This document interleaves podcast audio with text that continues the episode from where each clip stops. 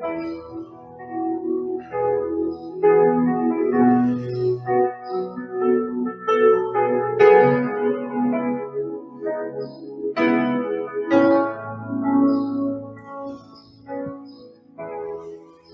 irmãos, é, vamos, vamos dar início aqui à nossa palestra, né? É, vamos nos concentrar aqui na nossa nosso assunto, né, dessa manhã. É, eu convido a todos a abrirem a palavra do nosso Deus em 1 Timóteo 2, de 11 a 15. Primeira carta de Paulo a Timóteo, capítulo 2, do versículo 11 ao versículo 15 há uma instrução para as irmãs é, que acaba, que inclui tanto a questão da missão né, feminina, da submissão, mas também a questão da maternidade nessa sessão, que iremos caminhar nela aí na nossa palestra.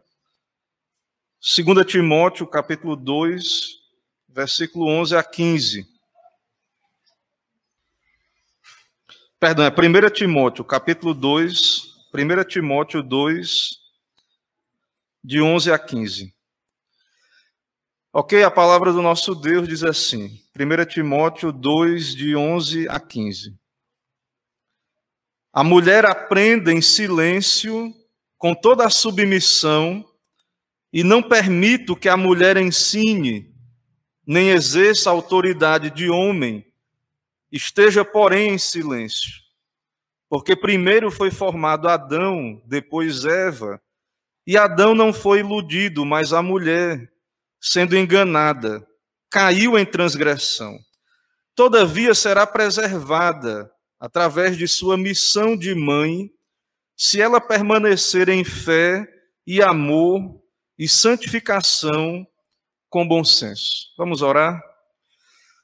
Senhor, eis-nos aqui na tua presença, nesse momento de instrução, de aprendizado, esse momento que o Senhor nos dá, nos dedicar ao Senhor, nosso intelecto, nosso coração na tua presença, nossas emoções.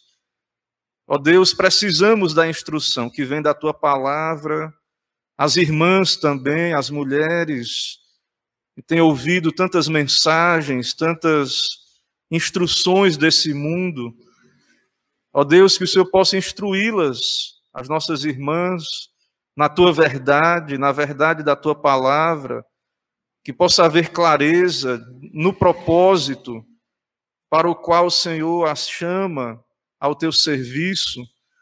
E abençoa, Pai, ricamente, com alegria, que haja alegria, que haja prazer na obediência ao Senhor, na submissão ao teu plano, ao teu propósito para as suas vidas, que haja fé no coração das nossas irmãs para abraçarem essa missão valorosa que o Senhor as tem chamado.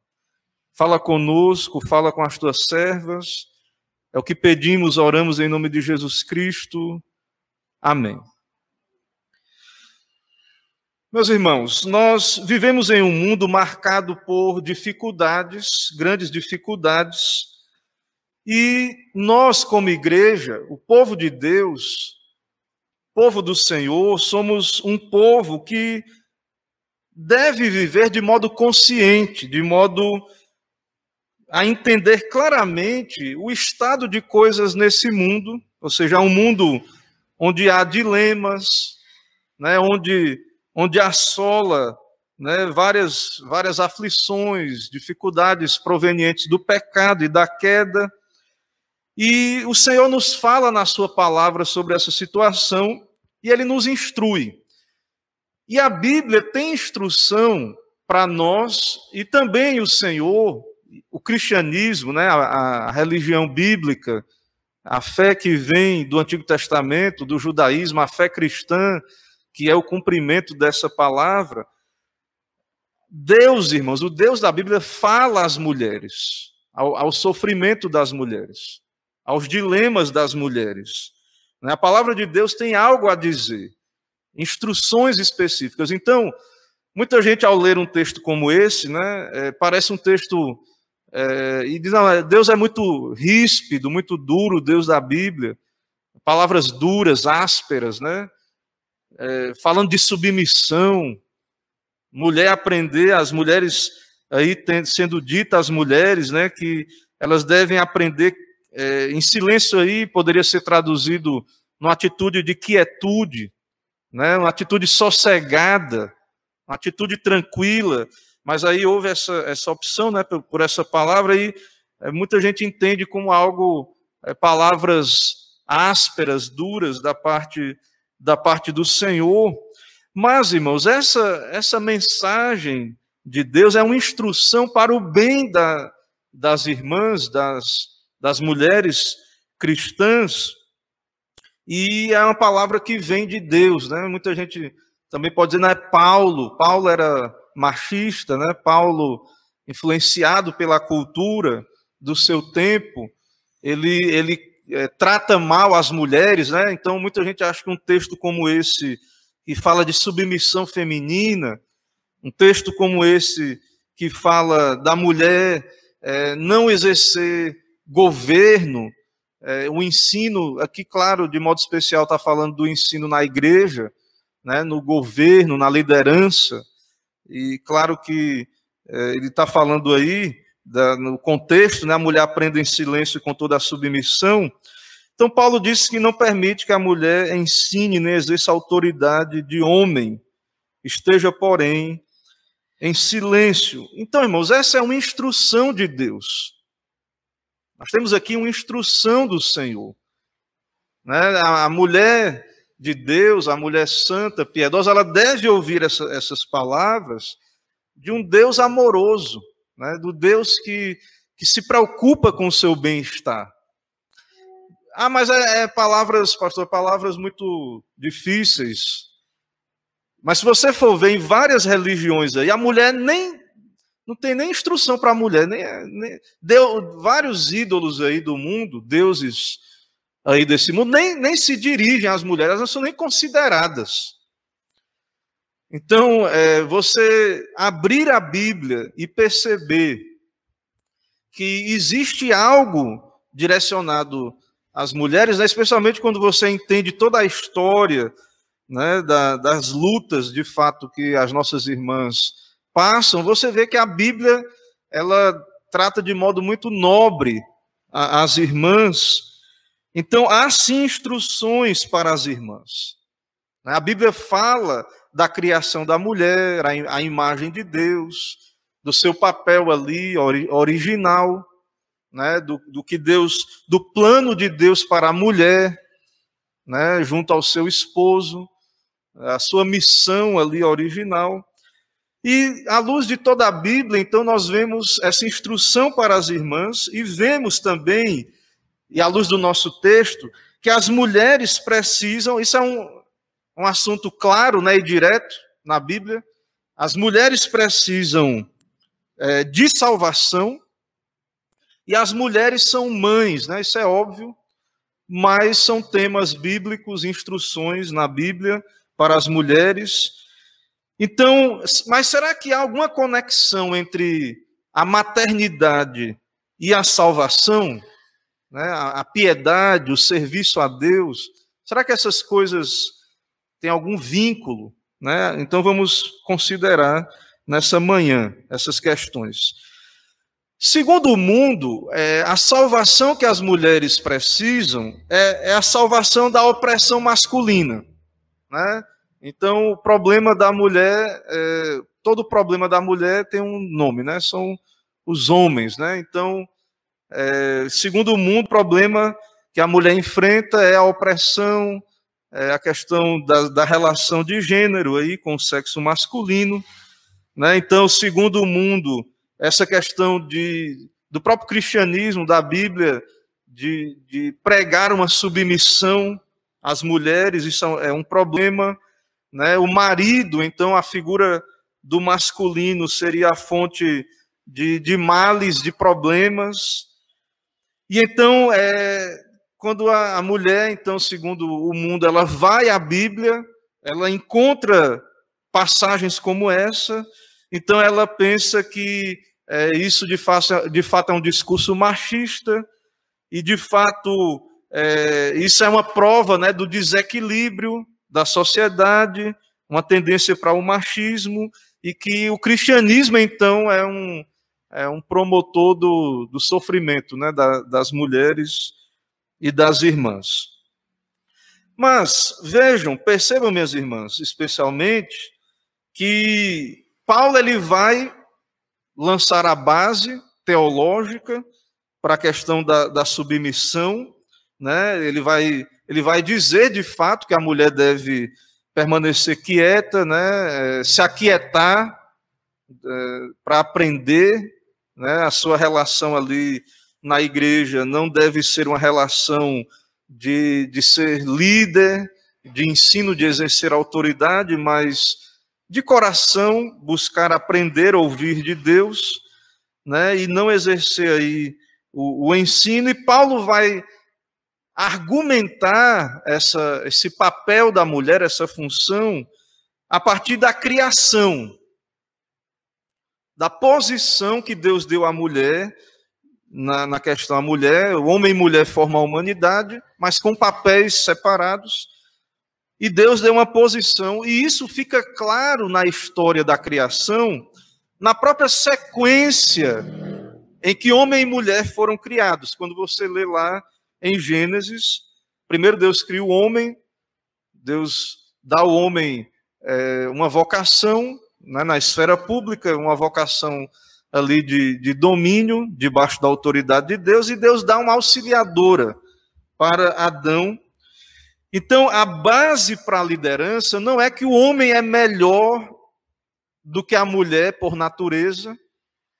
Eles são diferentes, não é uma questão de. Os dois refletem a imagem de Deus, mas há uma ordem criacional e que revela um propósito de Deus, onde Deus cria a família e há um cabeça, não dois, na família. Há uma liderança na família, que é a família a base né, das relações sociais, está ali nessa família que Deus criou. Então há uma base que não tem nada a ver com superioridade diante de Deus, na questão da natureza. Né? Não é que o homem é melhor, é diferente, são dons, são habilidades adaptadas à, à sua missão, o homem com a sua missão, a mulher com a sua. Então Deus planejou uma ordem para a família. Essa ordem, então essa ordem ali que vem mesmo da ordem sequencial, primeiro Deus cria o homem, depois a mulher, lança base para a diferença de papéis, e isso não é prejuízo para a mulher. Não é prejuízo. Não é para tirar o prazer, a felicidade da mulher, certo? Não é, não é para prejudicar, para humilhar a mulher. Ou seja, a, a, submissão da mulher, conforme o plano original de Deus ali, é, não afetava o seu prazer, a sua felicidade, mas Eva desfrutava de grande alegria na sua posição de esposa, auxiliadora e mãe. Então não tinha é, é, dor pelo menos assim, você vê que depois da queda, na, ali quando Deus ele vai dar o, a palavra ali de maldição, né? Maldita é a terra por causa do homem, né? Lançou a maldição sobre a serpente também, que vai rastejar sobre o seu ventre, comer pó da terra. E a mulher, veja que a, ali no Gênesis 3, 16, verso 16, é dito à mulher que ela teria multiplicado a dor da gravidez e que o desejo dela seria né, contra o seu marido, mas ele iria ter domínio né, sobre, sobre a mulher, o homem exerceria a liderança, então haveria uma desordem ali nos, nos desejos, certo? É, veja Gênesis 3,16 multiplicarei sobremodo os sofrimentos da tua gravidez, em meio a dores dará luz a filhos, e o teu desejo será para o teu marido, e ele te governará. Então, é, a dor multiplicada, consequência da queda, né? É consequência do pecado, da entrada do pecado. E a mulher já estava numa posição que não tinha problema para ela, né? É, ela era feliz na sua posição, mas agora vai haver essa desordem, o desejo de ter o domínio, o governo, mas finalmente, né? O marido ali é que vai exercer o governo, né? Ele te governará. Então, dando a entender que isso agora não é mais tão pacífico. Isso agora envolve para a mulher né, é, dificuldades, então, é, mas você percebe que não é um problema só por causa do homem, né, por causa do pecado, da própria questão da queda, que afetou a natureza da mulher, que conforme Deus criou originalmente, era tranquilo para a mulher ser liderada, né, tranquilo para a mulher seguir ao marido, não tinha dificuldade nenhuma. Pelo contrário, isso era completamente adaptado à, à, à essência da mulher, à feminilidade. Totalmente adaptado, tranquilo, é, era bom a mulher, era inclinada a isso, inclinada a isso, mas com a queda vai haver esse, essa tensão agora na questão da submissão Certo? Então, o sofrimento da mulher começa, assim como o sofrimento da humanidade, com a queda. E queda essa que nós vamos ver mais na frente, que começa, claro, com a tentação da serpente, que é o diabo, né? É, é, o dragão ali, a antiga serpente, ali era uma espécie de possessão né, do, do diabo usando aquele animal a, a serpente. É, então começa ali, mas na sequência direta ali da ação de Satanás, é, ele escolhe a mulher e a mulher, ela de certo modo, ela abandona a posição dela de, de submissão. A tentação é sereis como Deus. E ela vai agir como que, assim, a revelia do seu marido, no lugar do seu marido. Tem uma teoria, uma teoria aí que o marido estava perto. É, particularmente eu não concordo com essa, com essa teoria. Perto no sentido assim do jardim.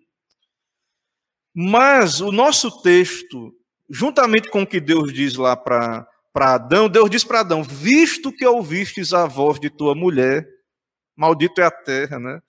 por tua causa. E aqui no nosso texto, no verso 14, diz: E Adão não foi iludido, mas a mulher, sendo enganada, caiu em transgressão. Há um sentido em que Adão foi iludido? Sim, porque o pecado ilude. Mas quando ele diz não, Adão não foi iludido, ele não foi iludido no mesmo sentido da mulher. É como se eh, o texto está dizendo assim, a tentação da mulher foi uma, se iludir, dar, ouvidos à voz do diabo, à voz da serpente. E Adão foi enganado em certo sentido, mas ele é pior, né? O pecado de Adão é pior nesse sentido, que ele pecou de olhos abertos, ele não foi iludido. A sedução veio a ele por meio da mulher, ele sabia qual era a ordem de Deus e ele pecou. Certo? Então, é, mas percebo, irmãos, que há uma, uma, uma culpa, embora Adão é o responsável, o pecado entrou no mundo por meio de Adão, mas há uma culpa ali, a mulher, ela, ela dá ouvidos à voz da serpente. Ela, é, ela, ela atende à voz da serpente, ela é iludida, ela é enganada. Isso não anula a sua culpa. Então, é assim, ela, ela participa desse processo que Satanás inicia, o processo da queda, finalmente o homem, né, que é por meio do homem que o pecado entra no mundo, de fato ele era o responsável por guardar a aliança ali, mas há uma, uma culpa da mulher quando ela é, é seduzida ali, de, atende né, a tentação, sereis como Deus, né, ela toma a frente ali, come, leva para o marido, que come também, então ali acontece a queda. E aí, tudo isso que o mundo vai dizer, né, que o, é tudo culpa, o problema é, é, do sofrimento da mulher, o homem, é o homem que não presta e coisa do tipo, essas reações masculinas exageradas, né, o pecado, os pecados masculinos, né, surgem ali na queda. Então a, a mulher é submissa antes da queda a um homem sem pecado, um homem é, que de fato a amava perfeitamente, que nunca exagerava ali na sua liderança. Né? Tudo era tranquilo, tudo funcionava bem. E as reações femininas de insubmissão e descontentamento também surgem com a queda. Então, é, os pecados né, masculinos, pecados femininos surgem ali com a queda. A dor, exager... a dor né, difícil, a, a vocação de mãe envolve ali é, grande angústia né, na mulher quando vai dar à luz. Hoje inventaram aí a, a questão aí da né, anestesia, mas ainda com anestesia tem consequências, né? A mulher sofre, tem o pós-parto, mesmo quando é feita uma, uma cesariana, algo desse tipo, e, e de fato é, é, um desafio para as mulheres, né? Ter que enfrentar essa, essa dor, está associada à vocação da, da maternidade, mas a dor não acaba no, no parto, a mulher vai é, ser instrumento para formar o caráter dos filhos, né? vai ter alegrias, vai ter tristezas durante toda a sua vida, durante todo o seu cumprimento da sua vocação de mãe. Mas o fato é que a dor ali é, é multiplicada com a entrada do pecado no mundo e a dificuldade da, da submissão também ela surge da, da, da queda. Então, embora, e é claro que o homem é responsável pelo pecado, a entrada do pecado, mas Paulo nos lembra aí em nosso texto, Paulo nos lembra que a mulher também participou. Né? Ele nos lembra da participação, né? quando ele diz no verso 14: Adão não foi iludido. Adão não foi iludido, mas a mulher sendo enganada caiu em transgressão seguiu a orientação, né, ali, o caminho mal. Ela abandonou a vereda, o caminho de Deus, o conselho de Deus, e ela deu início ali. Né, claro que isso não tira a culpa do homem, mas é uma lembrança, uma lembrança para as irmãs, para as filhas de Eva, né, que, embora a Bíblia fala muito que do, do pecado de Adão, né, mas também fala então aí da, do, da transgressão de Eva também. Então Adão tomou parte na rebelião de Satanás, né? não foi iludido, né? em certo sentido é, há uma ilusão, mas não igual à de Eva, né? não foi iludido como a de Eva. É, Walter Chantre né? tem um livro do qual estou baseando aqui, me inspirando né? para essa palestra, tem um livreto, uma, ele tem esse teólogo aí, se eu não me engano, pastor, ele tem um livrinho, é, A Soberana Vocação da Maternidade, que tem outro nome lá na, no original, é o Alto Chamado né, para a Maternidade. É, ele diz é, que o homem estava, ele estava ali, de, quando ele diz olhos abertos, né, de certo modo consciente, quando ele atendeu à tentação. Né, mas Eva há um grau de ilusão ali, muito grande né, na tentação. Mas o que nós vemos, irmãos, é que a origem da queda não tem nada a ver com os papéis. Pelo contrário, a origem da queda foi quando foi provocada uma desordem nos papéis de gênero. Então, o problema da mulher não começou com a submissão, com a diferença de gêneros. Não foi isso que, não foi esse o problema, o início do problema das mulheres. Mas quando a mulher ela quis escolher, deu ouvido à voz da serpente, viu que o fruto era bom, árvore boa para se comer, agradável aos olhos, boa para dar conhecimento, e ela tomou a, a frente, foi lá e tomou do fruto e comeu. e depois deu ao seu marido, ou seja, ela assumiu a, a, por conta e risco a, a dianteira, né? ela assumiu a, frente ali. Então, primeiro ela comeu e então deu ao marido, né? Há uma discussão aí qual a distância que esse marido estava, né? É, aí alguns vão dizer que estava bem pertinho, então ele. O primeiro pecado de Adão foi ser omisso, né? Ficar ali ouvindo a tentação e não fazer nada, mas eu acredito que há controvérsias aí quanto, quanto a isso, mas o fato é que ele foi seduzido também, né? E atendeu a, tentação ali, a voz da, da sua esposa. Então, ela primeiro, o fato é que há, há uma ordem na queda. Né? Satanás, também a mulher, em segundo lugar, e o homem. Né? Há uma ordem. Não é quando a gente fala dessa ordem, não é que a gente está querendo dizer quem é mais culpado. Todos são culpados ali, a queda entrou, enfim. Mas há uma ordem ali. E essa ordem começa, e Satanás possivelmente foi sagaz né, na sua tentação, indo primeiro à mulher, tentando desestabilizar essa ordem de Deus para a família. Então a mulher abandona o seu posto dado pelo Senhor, né? Ela abandona a sua função de auxiliadora e se torna fonte de sedução. O pessoal na Idade Média queria colocar essa questão, né, é, sexualizando isso, né?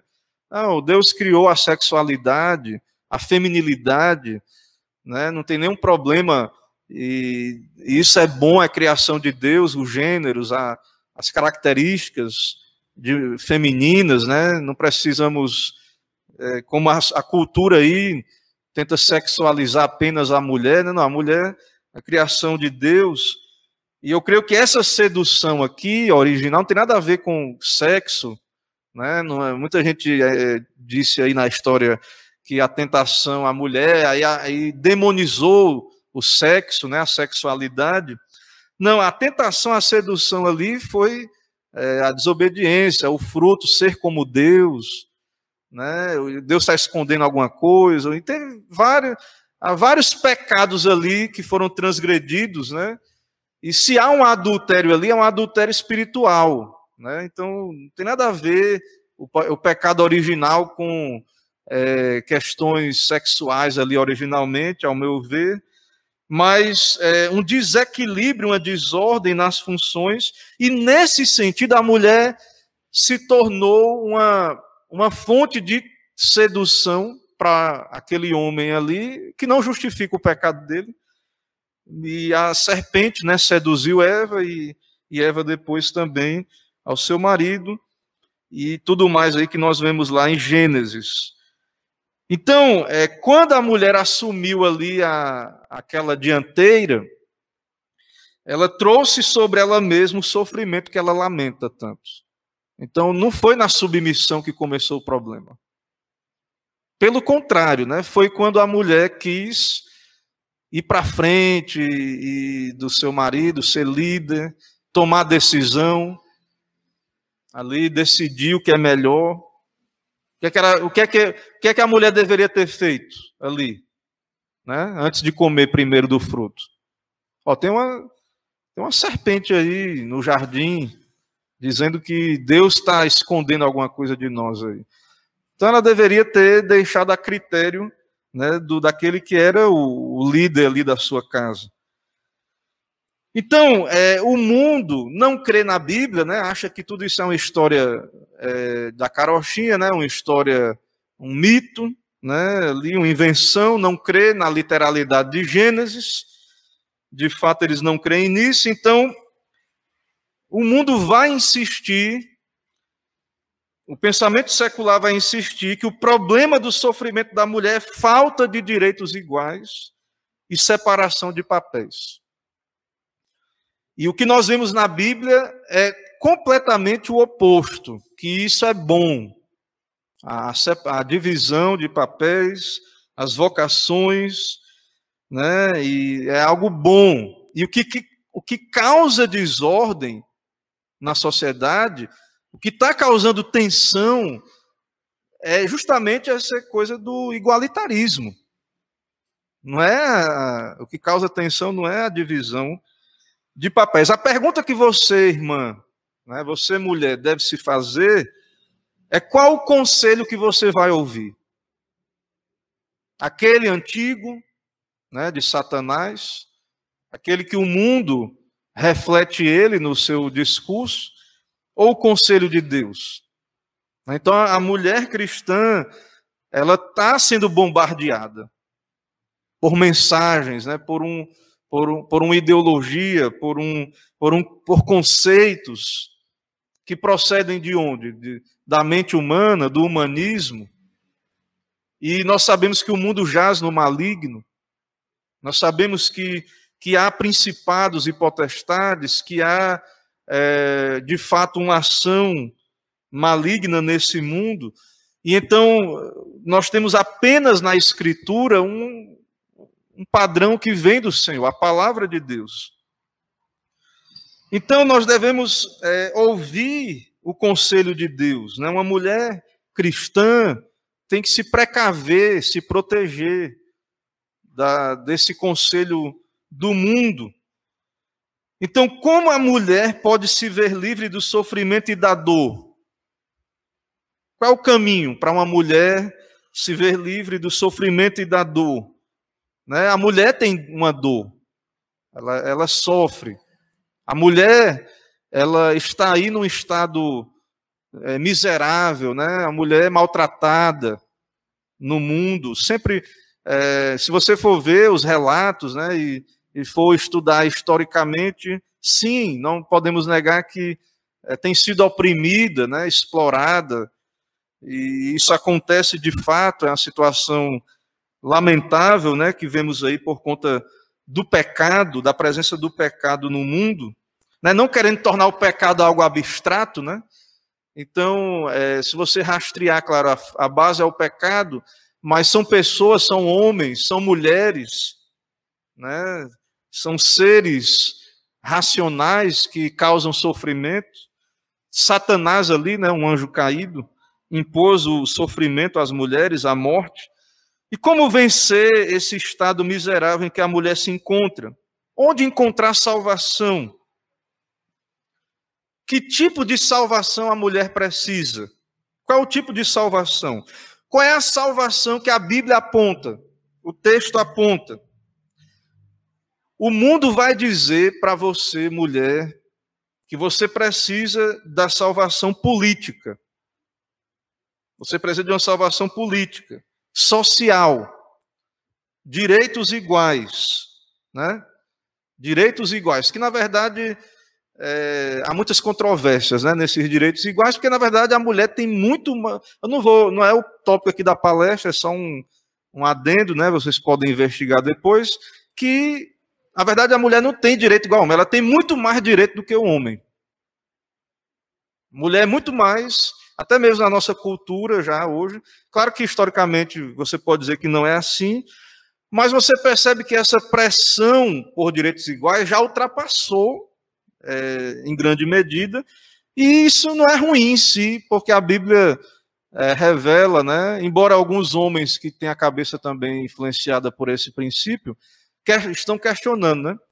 Mas de fato a Bíblia mostra que o homem tem um papel de proteção, né, que a mulher é a parte mais frágil. Então, é, até mesmo de uma perspectiva bíblica cristã, essa proteção da mulher, esses direitos né, que a cultura tem dado às mulheres, essa, isso não é algo ruim em si, a menos que isso se volte né, para a injustiça, né, a prática da injustiça, e aí que a, a mulher retribua o mal com o mal, né, e ela que se sentiu oprimida pelos homens, agora vem oprimir e isso aí ela vai ter que responder diante de Deus também, assim como os homens que maltrataram as mulheres vão ter que responder diante de Deus no dia do juízo, se não se arrependerem. Então, se as mulheres assumirem essa função, né, que elas tanto é, tentaram fugir, repudiaram, então vão ter também que, diante de Deus, é, resolver isso, né, diante do Senhor.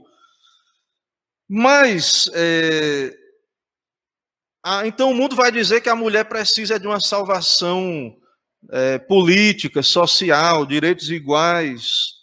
Então, a mulher, qual é o, a mulher, como eu disse, né, ela tem ganhado direitos, e aí essa salvação política e social vai pressionar a mulher para o quê? Não, você, mulher, para ser, é, você tem que é, ocupar o seu verdadeiro lugar, segundo essa leitura. Então, para você ser feliz e livre, para você ser salva dessa opressão, você tem que liderar.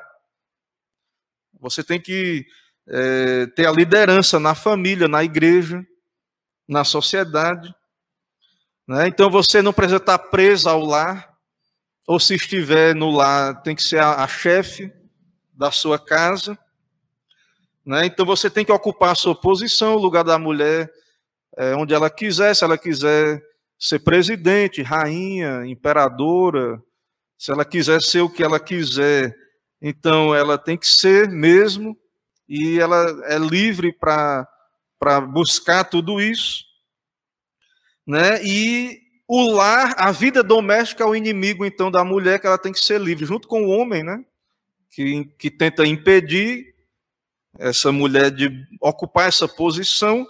Então, a família também, a vida doméstica, tem impedido as mulheres de ocupar o seu lugar na política, nos negócios, né, serem grandes empresárias, né, grandes é, pessoas aí na, na sociedade, inclusive também é o machismo e, e, é essa, essa questão aí que tem impedido as mulheres até mesmo de ocuparem o seu lugar na igreja, né, de serem pastoras, é, ocupar o lugar de ensino na igreja. Então, tudo isso vai ser dito que é uma leitura machista das escrituras, que é, a mulher também é para ensinar na igreja, exercer autoridade. A liderança na igreja também tem que ser dividido com as mulheres. Inclusive, algumas igrejas é, adotam né, a ordenação de diáconas, presbíteras, pastoras, né, bispas e, e o que mais tiver de título. Aí, algumas mulheres em algumas igrejas ocupam esses ofícios e celebram isso, né, e acreditam que igrejas que não seguem o mesmo caminho são igrejas retrógradas, né, antiquadas, machistas, estão oprimindo as mulheres, impedindo as mulheres de exercer o seu chamado, né, e muitas mulheres aí, pastoras e etc., é, quando ouvem esse tipo de mensagem, ficam altamente amarguradas, né, Teve até uma, uma cidadã aí que fez um vídeo, até compartilhar esses dias, né, para o pastor Paulo Júnior, dizendo que o marido dela queria, ela, o marido dela não era crente, né? Queria impedir ela de exercer o ministério dela e Deus matou o marido, ela mostrando lá a certidão de óbito, né? Está aqui, seu Paulo Júnior, a certidão de óbito, né? Ou seja, dizendo assim para ele: tenha cuidado, ó, se você quiser impedir meu ministério, está aqui, ó, mostrando a certidão de óbito, né? O pastor Paulo Júnior lá. Então, é, isso causa amargura, né? No coração da, de irmãs que que não entendem, né? Acho que é falta de conhecimento, é, não entendem que não é uma questão pessoal, né? nada contra as irmãs, é, tem irmãs é, bem capacitadas, inteligentíssimas, né? É, falam bem, têm capacidade intelectual até maior do que vários homens, né? Tem homem mais inteligente, tem mulher que é mais inteligente, depende aí da. Mas o fato é que há uma ordem criacional. Né? Deus criou o primeiro homem, deu a liderança ao homem, isso não é consequência da queda, isso estava lá antes da queda já, e continua. O homem não perdeu por causa da queda, apesar da imagem de Deus ter ficado distorcida, mas ele não perdeu a sua função, a sua posição. Né? É claro que agora é, é problema, né? Porque ele é pecador, vai ser problema para a mulher, para ele mesmo, mas ainda há uma posição de liderança que Deus deu ao homem. Certo? Então, o mundo vai dizer para a mulher que esse negócio de ser mãe, ficar em casa, casar, você, você percebe claramente, quem tem percepção, que a mulher, quando ela casa e tem filhos, o status social dela vai lá para baixo. Despenca, né? Essa é a realidade do mundo, né? não é a realidade diante de Deus, diante da, da missão bíblica para a mulher, da mulher que toma a cruz de Cristo e segue a Cristo. Mas você pode ser a mulher mais inteligente, empoderada e maravilhosa do mundo, até o dia que você casar, a barriga crescer e der à luz um filho, para o mundo você já despenca no conceito, né? É, é, claro que tem mulheres que são mães, que são famosas e tudo, e, e ocupam posições, mas falando de via de regra, né? Na visão geral, é, a mulher poderosa mesmo, né? Vai ser aquela mulher que não está presa à, à vida familiar, doméstica, porque por mais que a mulher continue sendo mãe e tenha atividades públicas, ela nunca vai ter um envolvimento tão grande quanto a que não tem filhos, né? E família. Então, é, vai ser, vai haver um ataque à família e à vida doméstica, né? A função mais doméstica da mulher. Que nós já pregamos aqui, já demos, tivemos uma palestra sobre Provérbios 31, né? Aquela mulher de Provérbios 31, ela é uma mulher altamente abençoada, trabalhadora, mas há uma esfera doméstica ali da sua atuação, embora ela planta uma vinha, ela é mercadora, né, ela traz de longe coisa, ela é uma mulher ativa e trabalhadora, mas ela aquilo está orbitando em torno da sua casa, do seu lar. Então, a Bíblia irmão, irmãs, né, especialmente, ela não prega salvação política para a mulher. Ela não prega que a salvação da mulher é, é esse empoderamento, é, é fugir que nem o diabo foge da cruz da família, de ter filhos. Isso não é a salvação da mulher, segundo a Bíblia. A palavra de Deus aponta para outra direção no verso 15 aí do texto de, de 1 Timóteo 2,15. Todavia será preservada através de sua missão de mãe. Todavia será preservada através de sua missão de mãe. Se ela permanecer em fé e amor e santificação com bom senso. Então, há uma conexão aí que não é tão fácil de entender o que é que o texto quer dizer, porque a salvação é pela graça, né? Então, então, pastor, então como é que é isso, né? Não foi a salvação não é pelo que Cristo fez? Como é que a mulher vai ser salva fazendo filho, né? Dando luz a filho? Como é que é isso, né? Então, é, mas há uma conexão, né? Vamos tentar entender isso com a missão de mãe. Então, quando o pecado entra no mundo, o pecado entra no mundo, vem a queda, o evangelho ele é pré-anunciado ali no Éden. E é dito ali no Éden, é dito ali, né, para o casal e para a mulher, é dito ali o evangelho que por meio da vocação de mãe, da fecundidade da mulher, viria o Messias, viria o Salvador. Certo? Então, isso você vai ver ali no, no proto-evangelho. Certo? É, você vai ver a partir do verso. Verso 15. Gênesis 3,15. Porém, inimizade entre ti e a mulher, a serpente no caso, entre a tua descendência e o seu descendente, este te ferirá a cabeça e tu lhe ferirás o calcanhar. Aí é Cristo, o descendente da mulher que viria e que pisaria a cabeça da serpente e já pisou, né? Porque já veio. Então, a salvação de Deus, que Deus planejou, a salvação do Senhor, viria e veio até nós através do ventre de uma mulher. Então a mulher seria instrumento de Deus, parte desse plano de Deus, cumprindo a sua missão de mãe. Para que a mulher então cumprisse esse plano de Deus, ela precisaria o quê? Retornar aquilo, a, aquilo ao qual Deus a comissionou no princípio. Ser mãe, ser submisso. Então, para que a mulher, para que a salvação viesse, né, e a mulher fosse instrumento, ela não precisaria fazer o que o homem não pode, o que o homem poderia fazer, mas não faz. Porque muitas vezes a mulher diz assim: ah, a mulher está fazendo porque o homem não faz, né? Então, para que a salvação viesse ao mundo e a mulher fosse esse, esse instrumento, não precisaria né, que a mulher é, tirasse 10, né, fosse ali uma grande engenheira, médica, sei lá o que for, não desprezando né, essas profissões e, e pessoas que Deus chama, e irmãs também que Deus ordinariamente, né, ou perdão, extraordinariamente chama, porque cremos sim que há mulheres que ocupam essas funções, mas isso não é o ordinário, é o extraordinário.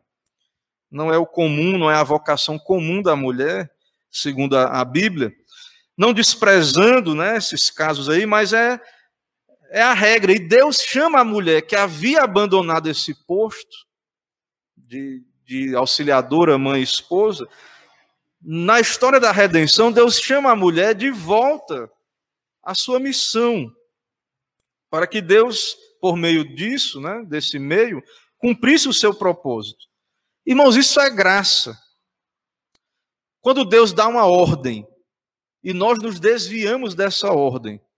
E Deus chegou e diz: ó, volte e faça o que eu estou dizendo.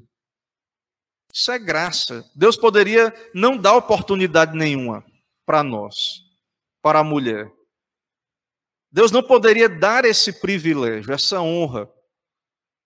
Precisa mais não, deixa quieto, precisa mais não. Você não quis fazer, então deixa que eu resolvo. Se Deus quiser, Ele pode suscitar de pedras filhos para Abraão. Isso é figurado, mas poderia ser literal, né? Isso é uma, uma figura de linguagem, mas pode, é, poderia ser literal.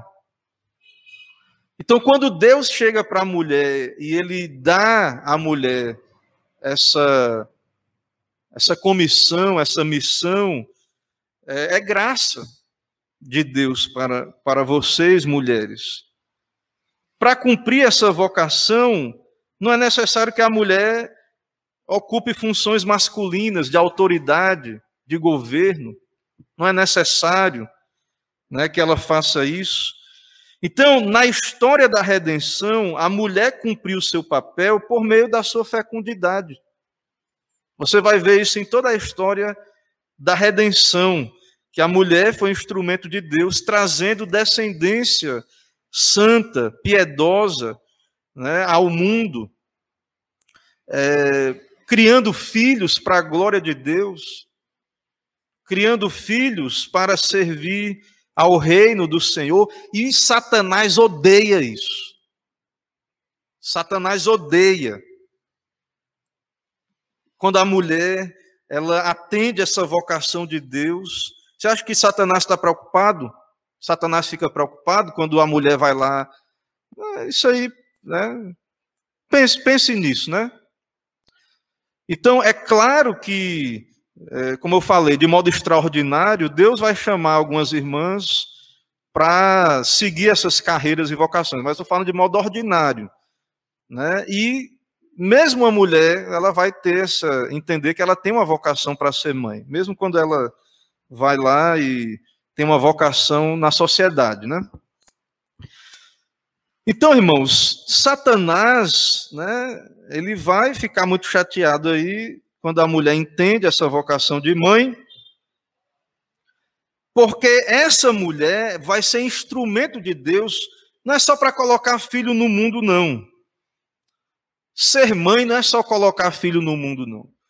Realmente, se ser mãe fosse só colocar filho no mundo, os ímpios até dizem isso, né? Ah, melhor nem ter filho, só colocar a gente no mundo para sofrer. Não, ser mãe não é só colocar a criança no mundo, não. Isso que causa terror né, no coração de muitas mulheres, né? E de homens também, mas o foco aqui é, é as irmãs. Né? Mas tem muito homem também que não quer ter filho, né? Vai gastar dinheiro, vai ser muito caro e, e tudo mais que envolve. Porque de fato ser mãe não é só colocar a criança no mundo. Então, existe uma conexão entre maternidade e salvação. Porém, a voz do mundo hoje, o que é que o mundo diz para a mulher? Casar e ter filhos é abortar sua carreira e vida social. Então, a mulher casou, teve filhos, né, e a carreira. Antes o aborto dos filhos, né, do que algo que impeça de alcançar sua felicidade por meio de uma vocação pública. Então, a mensagem do mundo teve aí um, tem um vídeo aí, tem vários lugares, né, o pessoal aprovando aborto e as mulheres comemorando, né, é, alegres, né, algo triste, lamentável. Mas esse é um ídolo né? A, a felicidade mundana, a, a, carreira se torna um ídolo. Né? A fascinação, a emoção. Não, ficar ser dona de casa é monótono. Não tem, não vou ser feliz sendo esposa. Não vai ter felicidade. A, a mulher vai poder se envolver em algo emocionante se ela fosse alguma coisa na esfera pública. E filho, o filho vai impedir isso. Então, muitas mulheres, elas é, transformam essa felicidade num ídolo. E um ídolo, irmãos, ele exige sacrifício. Já, já viram, né? Aqui na América tinha, naquelas culturas lá, aquelas civilizações, os incas, acho que os astecas, os maias, eles tinham umas pirâmides assim, Parecia uma escadaria assim. Aí lá em cima, eles sacrificavam pessoas. Né? Então, o ídolo, ele exige sacrifício. E qual é o sacrifício que tem sido colocado no altar né, desse, dessa fama? A família, né, filhos, têm sido sacrificados, né, sacrifícios literais por meio do aborto e sacrifícios também, né, não, não literais, né, mas filhos que são criados para a delinquência, filhos que são criados para a vergonha, para a tristeza dos seus pais, das suas mães. É vergonhoso para uma mulher. Né, porque aquela criança ali, quando ela vira um delinquente, um, um traficante, um bandido, Ali foi anos de dedicação da mulher ou não, né, ou de negligência, que produziu aquilo ali. Tem um papel do homem também, mas nós estamos falando para as mulheres. Então, a maternidade, biblicamente falando, a maternidade segundo a palavra de Deus, é toda essa vocação que envolve um alto chamado de dedicação 24 horas, né? Não tem. É um alto chamado, vai exigir capacidades, dons, inteligência de uma mulher, treino, preparo, dedicação, que, assim, é, é como é dito do, dos pregadores, né? Quem é suficiente para estas coisas, né? Quem é suficiente, né, mulheres, para formar caráter, né? criar filhos para a glória de Deus. Então, é, há um rebaixamento né, da, da, dessa vocação. É por isso que é, é um alto chamado, é uma soberana vocação. É um chamado que exige o melhor. O melhor da, das mulheres.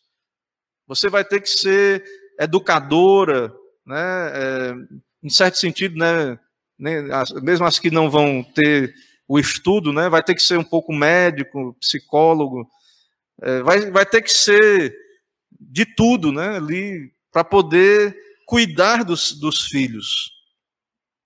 Então, todo esse cuidado né, envolve é, dedicação, tempo, preparo, para que a mulher seja uma mãe para a glória, para a glória de Deus.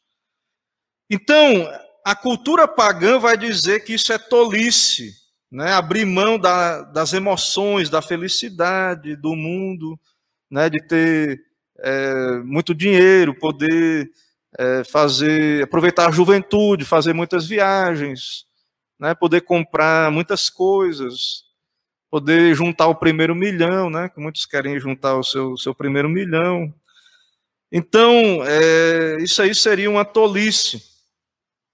Agora, o, o Walter Chantre, né, que, é, que escreveu esse, esse, acho que é um livreto, né, A Soberana Vocação da Maternidade, ele diz o seguinte, Muitos são salvos e que vieram de lares em que pais não cuidam de seus filhos. Deus pode salvar alguém sem é, órfão, ou então que tem pai e mãe, mas é como se fosse órfão, né? De pai e mães vivos, né? Pais que não cuidam dos filhos, que Deus pode salvar, pode. Salvação é, é um ato soberano de Deus. E tem muita gente que é salva e que não é de lar cristão, não foi evangelizado pelos seus pais, não foi discipulado. Então Deus salva pessoas é, fora de lares cristãos. E graças a Deus por isso. E essas pessoas vão ser úteis para o Senhor. Agora veja o que ele vai dizer aqui. Mas a maioria dos grandes servos de Deus que desferiram os golpes mais poderosos contra o reino de Satanás foram criados em lares estáveis. Então, é, é, nós em geral, né, que não temos essa família piedosa, bem ordenada, é, nós em geral, né, porque nossa cultura não tem uma visão de família, não produz geralmente é, essa visão de, de lares estáveis, nós podemos sim, é claro, vamos ser instrumentos de Deus, mas, irmãos, é, nós vemos na própria história, ele está dizendo aí, que pessoas criadas em lares estáveis é, conseguiram ir mais além ainda, mais longe ainda, com a ajuda de Deus e com a graça de Deus. É quase sempre uma mãe, é quase sempre uma mãe, uma mãe faz com que ele seja estável. Então, é, vem de lares estáveis essas pessoas que vão ser grandes instrumentos de Deus, e é a mãe que torna esse lar estável quase sempre. Hoje, nada pode substituir o cuidado e treinamento de uma mãe fiel. O pessoal acha que sim, né? A, a escola né? e outros treinamentos aí. Aqueles que não têm essa bênção em sua infância carregam um fardo por toda a vida, cicatrizes emocionais e falhas de caráter, devido à negligência da mãe, são desvantagens em servir ao Senhor. Mesmo a graça na conversão não elimina essas tendências. Então, você vai sentir a falta, né? Claro que não é o assunto aqui de pai, mas de mãe toda a sua vida. Ou mesmo que tenha tido mãe, se não era uma mãe piedosa. Vai para o céu, vai ser salvo, vai, pela graça de Deus. Mas as marcas, os frutos, as consequências, né? Você vai lutar no seu coração com essas questões durante toda a sua vida. E aí ele diz mais, o Walter Chantre, nosso mundo expõe seus produtos diante das mulheres. Olhe para o dinheiro que você pode ganhar, um cheque de pagamento, é uma recompensa imediata e tangível pelo trabalho. Olhe para a influência, o respeito que você pode merecer por uma carreira, diversão, emoção no mundo do trabalho, estímulo social né, o glamour, a atenção dos outros, desafios intelectuais, assim por diante. Né? Então, tudo isso são como que bugigangas na feira das vaidades. Então, Deus tem algo muito mais elevado e muito melhor para as mulheres. Porque o que adianta para a mulher ganhar o mundo inteiro e perder a sua alma? E junto com isso, a alma de seus filhos? Do que adianta a mulher ganhar o mundo inteiro e perder a sua alma?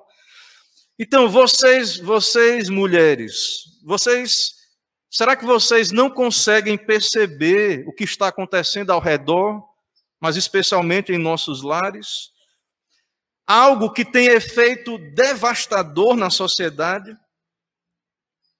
Será que vocês não conseguem rastrear a origem do presente caos Sim, pecados dos homens contribuem, pecados masculinos, mas também pecados femininos. E será que vocês não conseguem perceber que há algo que apenas vocês podem fazer com a ajuda de Deus? Algo que exigirá sacrifício, mas que tem que ser feito, precisa ser feito. Não, irmãos, não é quando a mulher sai de casa que ela se torna uma grande heroína, né? Embora algumas mulheres são forçadas né, a ter que trabalhar, ter que deixar o filho ali no, no berçário, né? Elas são forçadas a isso. Existem situações extremas em que as mulheres são forçadas, né? É o jeito deixar a sua casa, entregar o filho ali para alguém que ela não sabe quem é cuidar. Porém, segundo as escrituras, né, o que é dito às mulheres é que não deixem isso se tornar regra, que seja a exceção. O Senhor deu essa vocação para vocês, esse sagrado ofício. Mas você pode dizer, ah, pastor, mas eu, a gente vê, né, mulheres, mães dizendo assim, mas eu vou ficar só, né, abandonada, os homens não estão nem aí. Vou ficar sozinha, tendo que fazer tudo e cuidar do filho, da casa. Se vocês creem em Deus e em Sua palavra, sabem que vocês não serão rebaixadas ou deixadas sozinhas, mas isso, claro, né, com a fé e o contentamento em Deus, porque Paulo, como lemos aí, né, ele fala dessa, dessa vocação, ele diz: Todavia será preservada através de sua missão de mãe, se ela permanecer em fé, amor, santificação e bom senso. Então você precisa crer que Deus conhece o desafio, a dificuldade. Deus preparou um caminho de boas obras para as mulheres, para que vocês andem nesse caminho. E não vai haver falta de ganho, de reconhecimento, porque o fruto desse trabalho, da obra das mãos das nossas irmãs, serão vistos e reconhecidos pela eternidade. O benefício, né, o fruto, o ganho, o fruto das obras da, das suas mãos, né, da, das mãos de vocês, serão vistos pela eternidade. Mas, volta a dizer, essa tarefa irá exigir todos os dons e graças que uma mulher pode precisar para ser instrumento de Deus, para criar uma descendência piedosa. Filhos santos, filhos crentes. Então, irmão, irmãos e irmãs, especialmente, mulheres crentes, mulheres cristãs, têm pensamentos elevados sobre formar uma família e ter filhos. Porém, nós precisamos estar atentos, né, porque é, é, o mundo tem se levantado, né? a dificuldade é real, a mensagem do mundo está aí, e o medo, né? o medo. Né? As pessoas têm. É por isso que a base é a fé.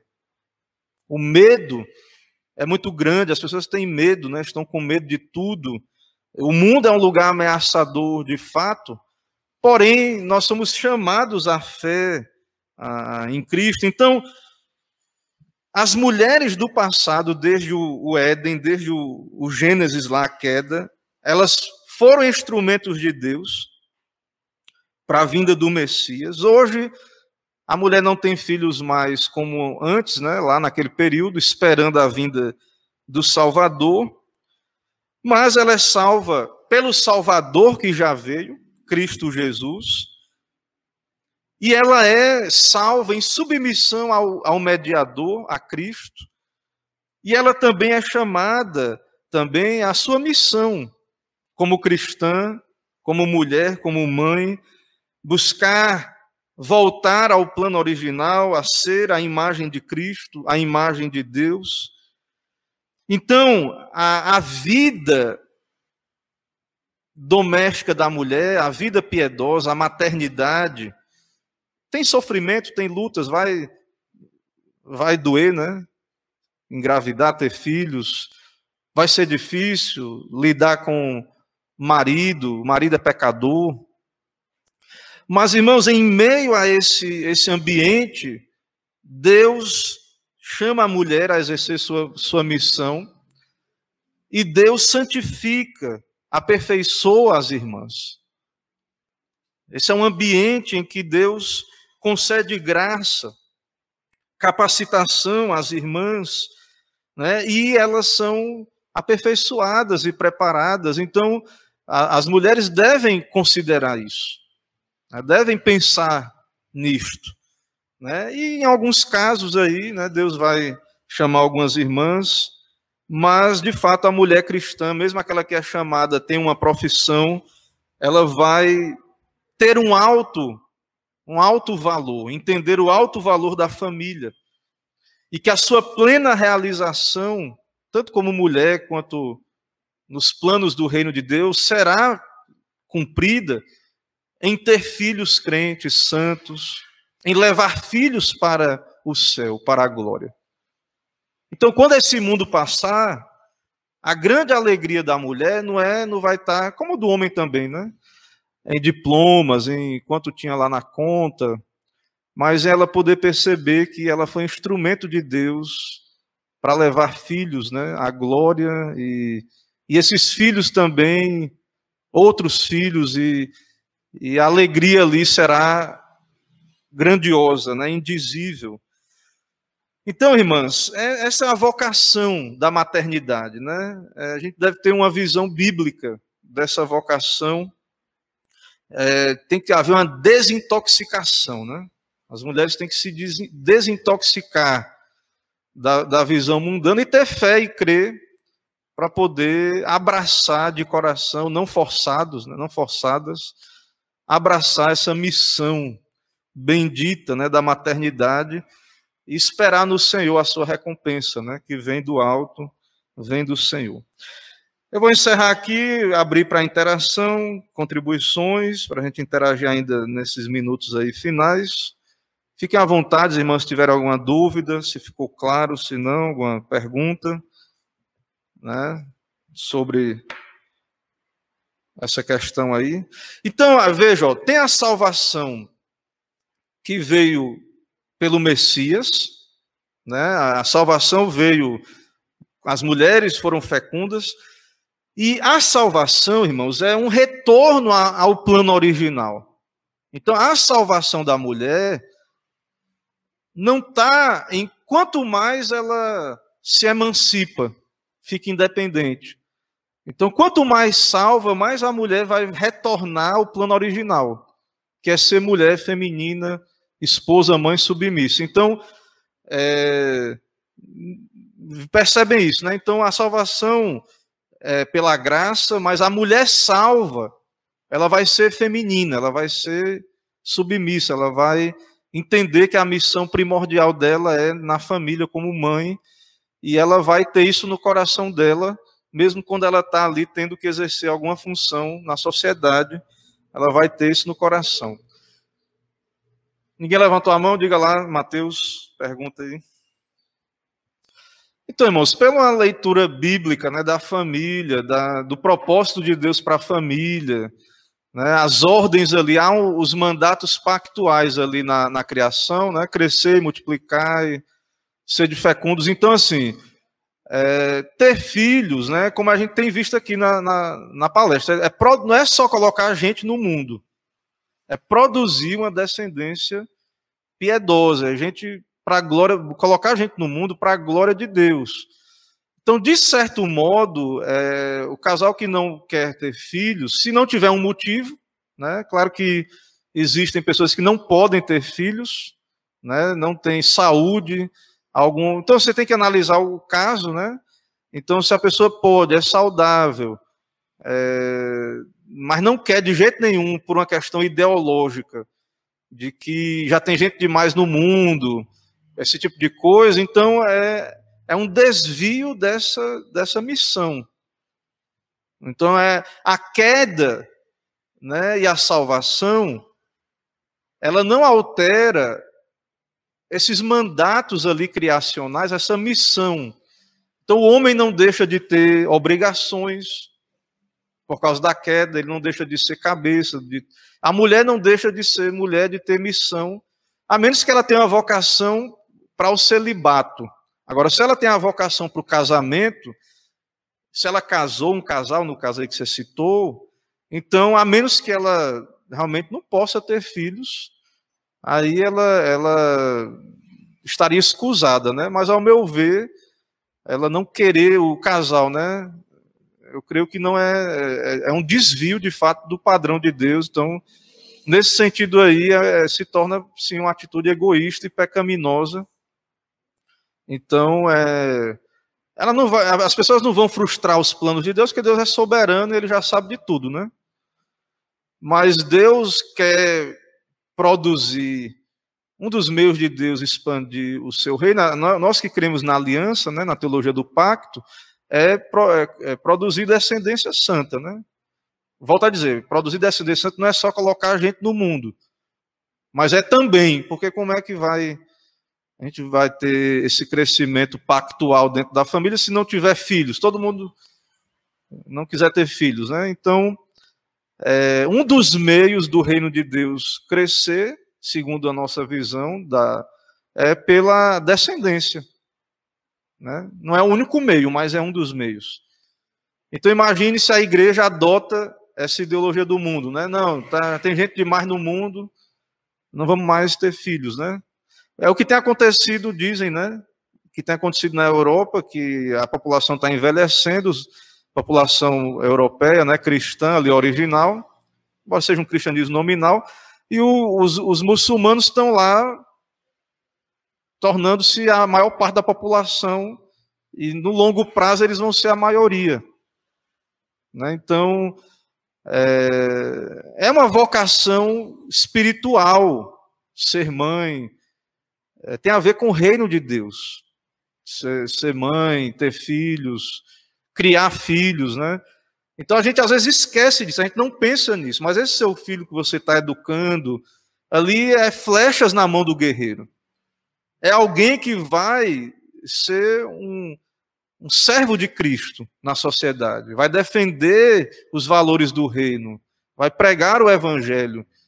Né? Então, eu entendo que, à luz de tudo isso, não há um, algo direto na Bíblia, né? Assim, se bem que há, né? Sede fecundos e multiplicai-vos, encher a terra. Então, muita gente acha que isso não não é para hoje, né? Mas a gente, presbiteriano, nós cremos que, que sim, que esse mandato ele continua. A diferença é que no Antigo Testamento havia ainda uma percepção e uma missão de que por meio dessa fecundidade o Messias viria. Então aí que eles tinham muitos filhos mesmo esperando que o Salvador viria por meio de um desses, né? Hoje não, né? Mas é, se os crentes não tiver filho, né, não quiser ter filho, criar filhos, o mundo vai estar criando filho para delinquência, para marginalidade, para iniquidade. Então a gente não pode reclamar que a sociedade está pior cada vez mais porque é, a gente deixa de ser sal, né? Sal da terra e luz do mundo. Então, é, é, é, uma grande parte da influência da igreja é por meio de famílias tam, também. Não apenas, né, mas também. Então, na meu, ao meu ver, seria sim um, um, um pecado, né, ali, o, essa, essa postura, né? Então, é muito triste você ver, irmãos, muita gente aí que isso vai vir com força para a igreja, viu? Isso vai vir com força de essas próximas gerações, talvez na nossa casa, os nossos filhos vão ter esse pensamento aí. Porque eles estão vivendo no tempo, eles são filhos do tempo, da cultura, e eles, eles vão refletir o pensamento da época. Então, nosso papel é mostrar o que a Bíblia diz, ensinar, doutrinar, segundo a palavra, orar né? mas isso não é algo que está longe, distante da igreja. Né? Então isso está aí, nos ronda, né? isso está ao nosso redor. Então, por isso que é importante essa palestra, né? a gente ouvir sobre isso. Então, ao meu ver, sim. Eu não sei qual o contexto ali do debate que Mateus citou, né? se é entre presbiterianos, mas pelo menos para nós isso deveria ser claro. Né? É porque para nós, irmãos, a gente tem uma teologia do pacto, né? A teologia da aliança. A gente, o presbiteriano vê, a gente vê muito forte, né? A gente é uma igreja muito que tem essa questão da, da família, da aliança, dos filhos. Então, isso é muito natural para presbiterianos entender a importância disso. Deveria ser, pelo menos, né? Mas nas outras, no meio evangélico em geral, é, às vezes isso não é muito claro, né? Não é muito claro. Mais alguma dúvida? É, há um sentido que ninguém é livre de Deus, né? Então, dentro do contexto do todos todos somos servos, né? Então é isso. É o que é que produz essa vontade? É uma conformação à vontade de Deus? Não. Então a mulher, um, uma família crente, ela vai servir ao Senhor. Então ela vai entender que parte desse serviço ao Senhor é produzir descendência para Deus, santa. Ah, mas há uma chance de vir filhos que vão dar trabalho, vergonha. Mas é em que, é que entra a fé. Né? Você crê em Deus e fazer o seu melhor e confiar em Deus. É claro que depende de Deus o fruto se vai ser positivo ou não. Então, nesse caso aqui, Raimundão, o que ele está dizendo é um casal que os dois não querem. Mas, em tese, realmente, como o Raimundão disse aí, se o marido quer, ou a mulher, então é, já deveria resolver o, o, o, problema, né? Porque é, há um compromisso ali, né? Um pertence ao outro, e especialmente há uma liderança assim também do homem, mas é, o casal deveria, se um quer. Então, assim, eu creio que um casal evangélico quer casar, eles deveriam pressupor que estão sendo chamados a ser pai e mães. Eles deveriam pressupor isso, que eles é, vão ter vocação, vão ser vocacionados a isso. Né? Então, ter filhos, né? Não pode ter filhos, deveriam pensar assim na adoção, coisas desse tipo, né? Exercer a vocação da, da paternidade, da maternidade. Então, eles deveriam pensar assim, dessa, dessa maneira. Né? Não consigo ver. Agora, Falando de modo geral, se você é cristão e está namorando, pensa em casar, dentro do contexto que a gente vive hoje, se questione se você quer mesmo casar, porque se você quer casar, você quer ser pai ou mãe. E converse com o seu candidato ao casamento sobre isso. Porque muita gente não trata desse assunto. Aí depois que casa, diz, ó, oh, não quero ter filho, não. Isso, é, isso se torna crueldade, né? Então, uma mulher que não quer ter, ter filhos mesmo, ela deveria rever o cristianismo dela, né? Claro. Ou o homem, né? Mas também deveria ser isso colocado com clareza. Para o futuro casamento ali, isso deveria ser tratado. Um crente, então, uma mulher cristã, se ela sabe que o marido não quer ter filhos, ela deveria se desviar né, desse, desse homem, porque ele está atentando contra a vocação dela da maternidade. Tá ele está se opondo a uma vocação de Deus que vem do Senhor para ela. Então ela vai ser forçada à, desobediência, à rebeldia, né? Ou pelo menos assim, hoje como tem anticoncepcional, vamos dizer que o cara vai lá e faz a vasectomia, né? Faz a operação para não não, não quero ter filho, não. Aí vai lá e faz a vasectomia. E a mulher fica como? Ou a mulher vai lá e faz uma cirurgia, ou então como é que fica o, o homem né, que deseja ter filhos? Então, tendo em vista o quadro que a gente vê aí, é, esse é um assunto que a gente deve refletir, né, os casais, os que querem casar, devem refletir. E é muito triste ver essa influência, né? pessoas que são expoentes, é, de palestrantes e que parece que não tem propósito aí, é, são contrários a essa vocação, né? E, e, são muito influenciados pelo mundo, né? E aí família, filhos não tem prioridade, né? Não tem lugar, né? No, no pensamento dessas pessoas.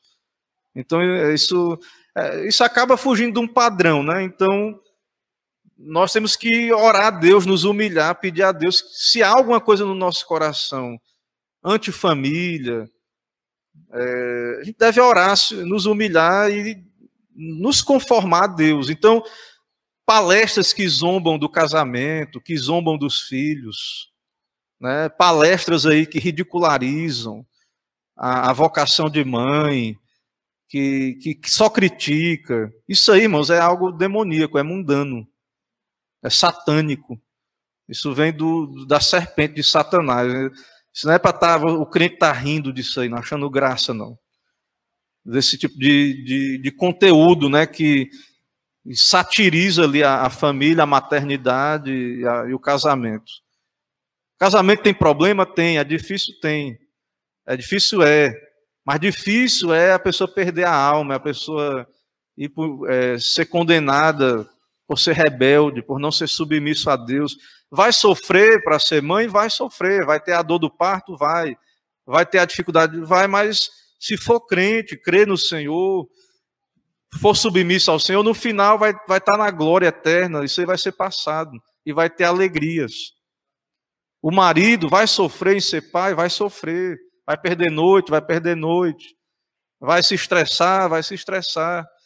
Mas se está fazendo isso para Cristo, sendo submisso a Cristo, depois vem a alegria, depois vem a glória, vem a coroa da glória. Então, o mundo não tolera sofrimento, não tolera, não quer ter problema, não quer gastar dinheiro. Então, é difícil, né?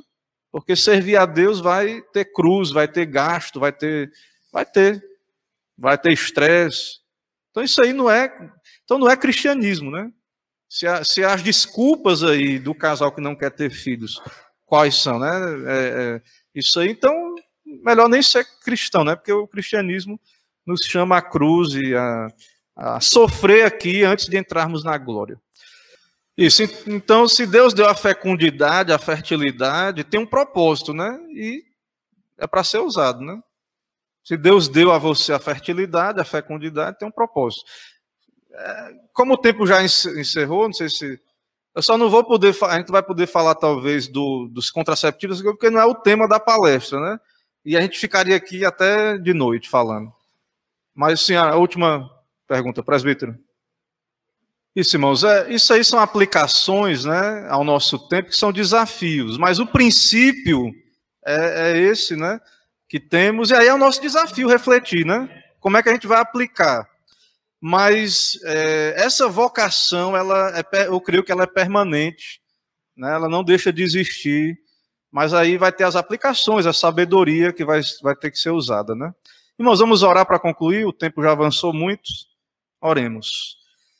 Senhor, nós te louvamos por essa manhã, por esse assunto tão solene, tão difícil que tratamos aqui. Claro que não esgota, e há muitas aplicações, dificuldades para poder vivermos esse padrão e desafio aos jovens, a nossa vida moderna com suas demandas. Dá-nos sabedoria, ó Pai, dá-nos o teu espírito para que possamos discernir a tua vontade e poder ter condições de obedecer de modo é, fiel, que te agrade, ao mesmo tempo dentro da realidade deste mundo. Mas que o Senhor nos dê graça, nos dá é, vencer as dificuldades também, ó Pai. Nos dá a tua bênção para todo dia, nos leva em paz, nos dá um dia de paz, nos traz logo mais à noite. É o que pedimos, oramos em nome de Jesus Cristo. Amém. Irmãos, vamos em paz, até logo mais. Deus abençoe. Tem um aviso da mocidade, o que é? Ah, tem uma homenagem para as mães. Então, peço que um pouco mais de paciência. Sim, lembrando que hoje à noite o culto às 18 horas e também a ceia, é, terá o sacramento da ceia do Senhor também.